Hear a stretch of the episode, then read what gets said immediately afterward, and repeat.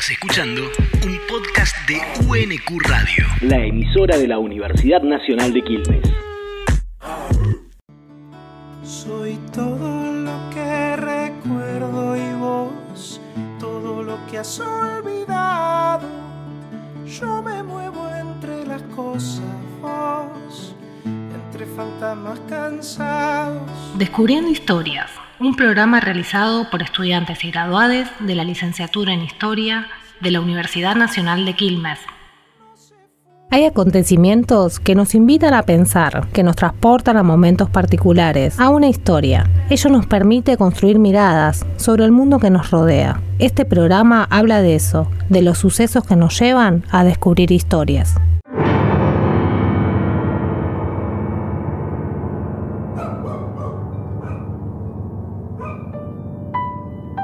Para pensar Malvinas hoy, creemos que es importante entenderla en su contexto, no, como una guerra aislada que, que cayó del aire, sino verla en el marco de lo que fue eh, la última y más sangrienta de las dictaduras que asolaron la Argentina desde el 76.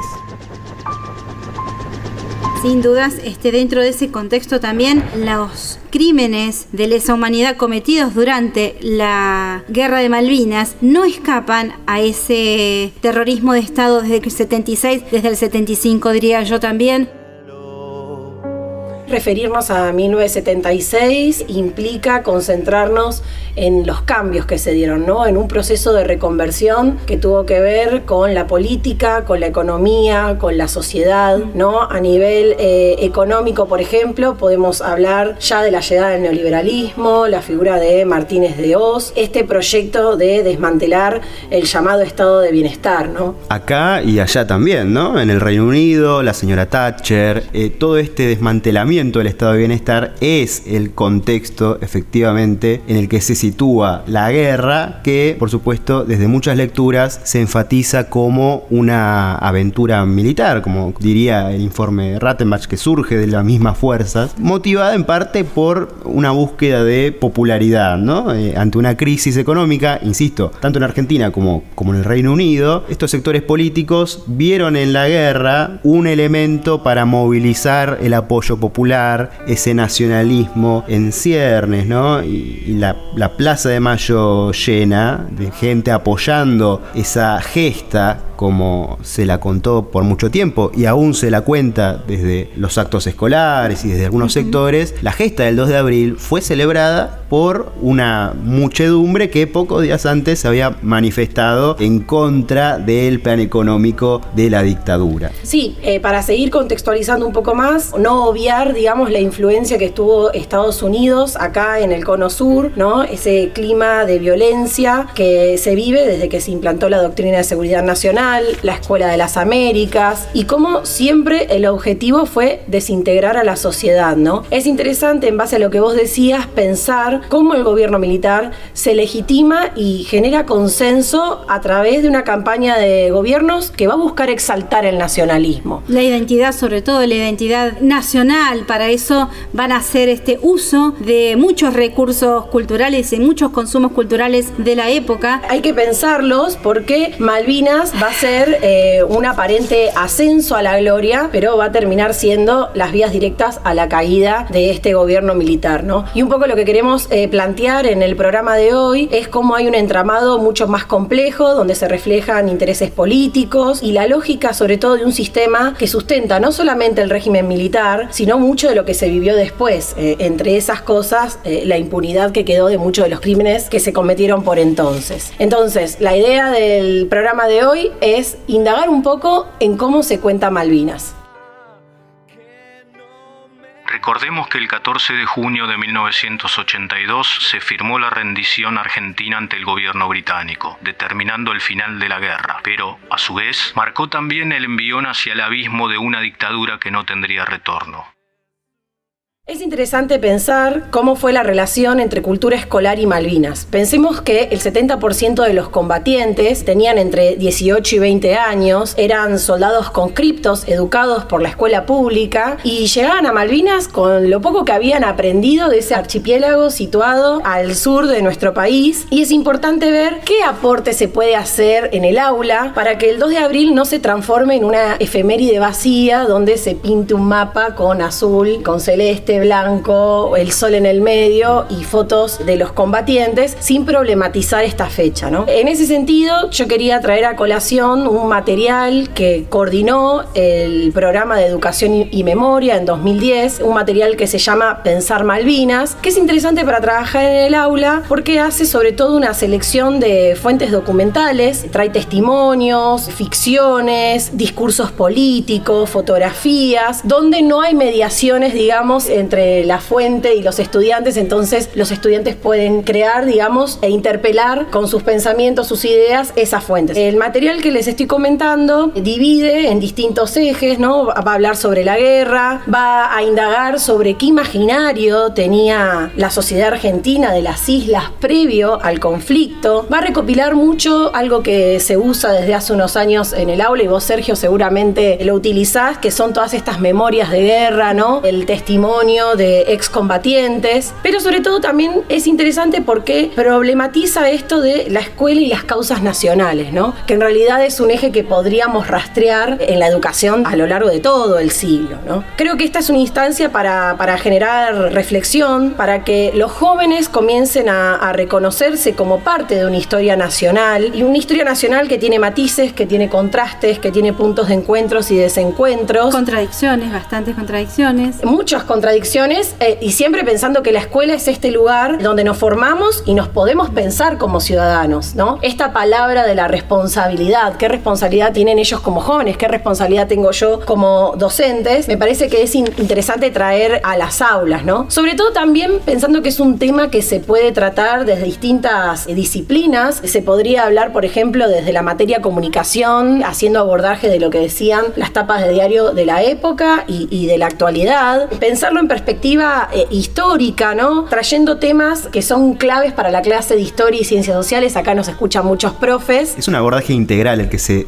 puede y debe hacerse sobre Malvinas desde nuestras materias, ¿no? Desde todas las materias que ofrece la, escuela. Yo en este sentido quiero recuperar eh, la propuesta del Museo Malvinas e Islas del Atlántico Sur porque justamente proponen en su muestra museográfica este carácter integral, ¿no? Hay, por supuesto, muestras de la de la fauna que eh, resaltan el carácter propio de, de las islas y las tratan de acercar al público para que el público conozca ese territorio que Argentina reclama como propio. Y también tenés en otra sala tapas de diarios, ¿no es cierto? Tenés esas tapas de diarios que por supuesto el tema el rol de los medios durante la dictadura es todo un tema para abordar con los chicos que reflejaban justamente la contradicción de lo que estaba sucediendo en el lugar de la guerra con aquello que contaban los medios sobre lo que estaba sucediendo. Esa dicotomía que es lo que justamente parece que un buen día la gente se levantó una mañana y dijo pero como estábamos perdiendo Exacto. pero si hasta hacía dos minutos los diarios estaban publicando tapas triunfalistas en los medios de comunicación. Bueno cómo no iba a hacer con la guerra. Ese relato absolutamente mentiroso si ya habían logrado desaparecer 30.000 personas y que justamente no haya información masiva sobre el tema. Así que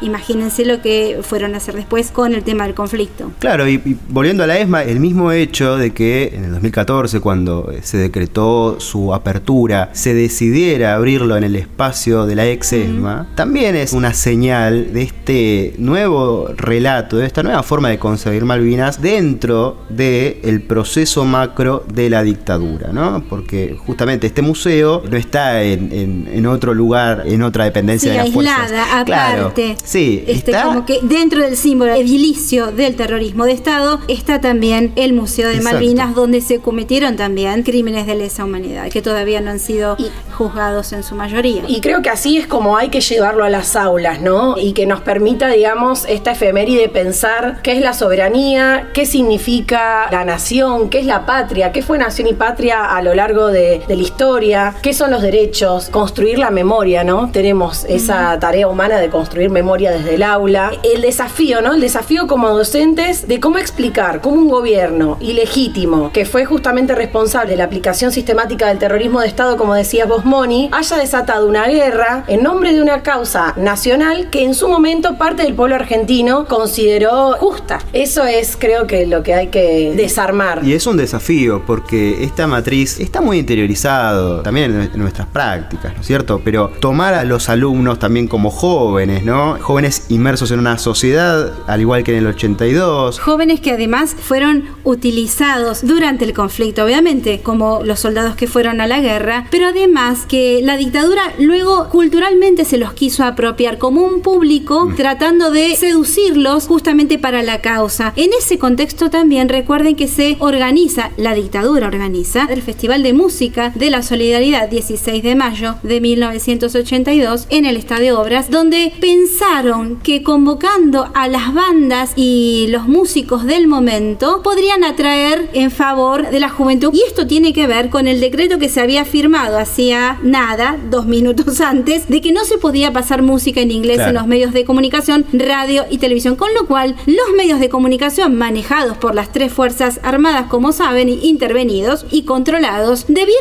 hacer este uso de lo que había a mano, de los discos que había a mano, de las grabaciones que había a mano. Y la producción que había a mano era rock, tango y folclore. Y en ese contexto se organiza este festival y va mucha gente, muchísima gente. El poder de convocatoria fue importante y fueron muchísimas bandas de las conocidas y se habla de los que colaboraron, pero no colaboraron en un sentido colaboracionista, sino que fueron artistas que después, mucho tiempo después, en entrevistas y en reportajes, decían, la verdad fuimos a colaborar con los pibes que estaban en el sur peleando. Les cuento un detalle, ¿saben la cantidad de policías que fueron para cuidar la seguridad de ese lugar donde iba a haber mucha gente y mucha juventud? Cero, nadie. No había policías para controlar o cuidar, porque creyeron que con ese festival iban a estar de su lado y Claro. que no iban a hacer desmanes. De hecho, no hubieron desmanes ni redadas como había habitualmente en todos los recitales desde la década del 60 para acá, pero que lograron el efecto de juntar mucha gente en ese recital que dio un parteaguas para muchos artistas también.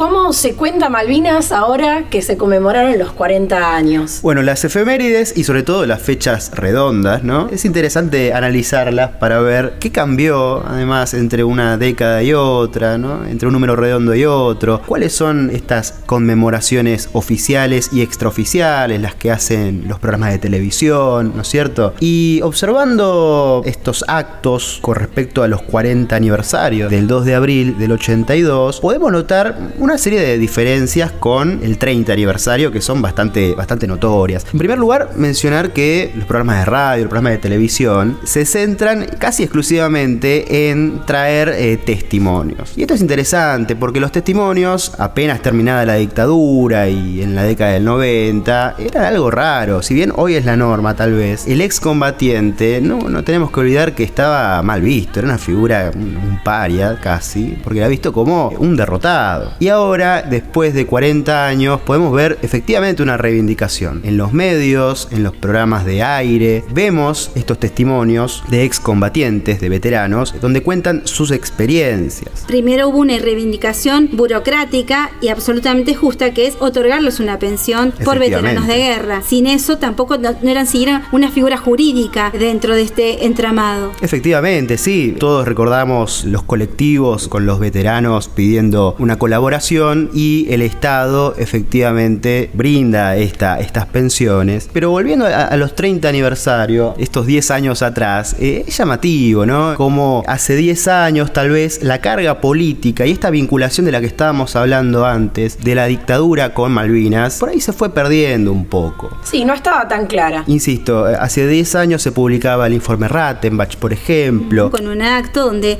le quedó claro a todo el mundo lo que era el informe Ratmes, de qué hablaba y desde qué manos venía ese informe al Poder Ejecutivo. Y se cuestionaba por primera vez las torturas a conscriptos, ¿no? desde los campos de batalla, desde los cuarteles. Y ahora lo que se ve es tal vez una predilección a la experiencia directa, con esta apelación a los testimonios directos, que está muy bien, es decir, se recuperan, por ejemplo, voces antes ignoradas como las de las mujeres. Recientemente se estrenó un documental Crónicas de un olvido, Mujeres enfermeras en la Guerra de Malvinas. Es un libro escrito por Alicia Mabel Reynoso, quien fue enfermera de la Fuerza Aérea y desde comienzos de mayo de 2022 nombrada oficialmente veterana recibiendo el reconocimiento en su DNI. Por otra parte, la escritora Sandra Soloaga recopila la vida y memoria de enfermeras civiles que prestaron servicio durante el conflicto en el Hospital Naval de Puerto Belgrano, de Punta Alta, en su libro Mujeres Olvidadas de Malvinas. Entonces, bueno, eh, tal vez, como para ir cerrando y desde nuestro lugar de historiadores y profesora de historia, tal vez la solución sería eh, un punto medio, el justo medio, ¿no? Que integre esos relatos de vidas, esas experiencias, a un entendimiento más amplio e integral de la época, de esta época de dictadura, e interpelar a los jóvenes también con estos testimonios de los jóvenes también conscriptos y también de los jóvenes que participaron en, este festival y la totalidad de la juventud que vivió, que atravesó su vivencia con la guerra. Hacemos este programa en la dirección Silvia Rato, en la producción de contenidos María Soledad García, Sergio Lugo López, Mónica Machado, Nicolás Pernicone, Diego Rode y Andrea Vidaurre, en la edición Iván Confalonieri y en la producción general Marianela Di Marco. Esto fue Descubriendo Historias, un ciclo de la licenciatura en Historia de la Universidad Nacional de Quilmes.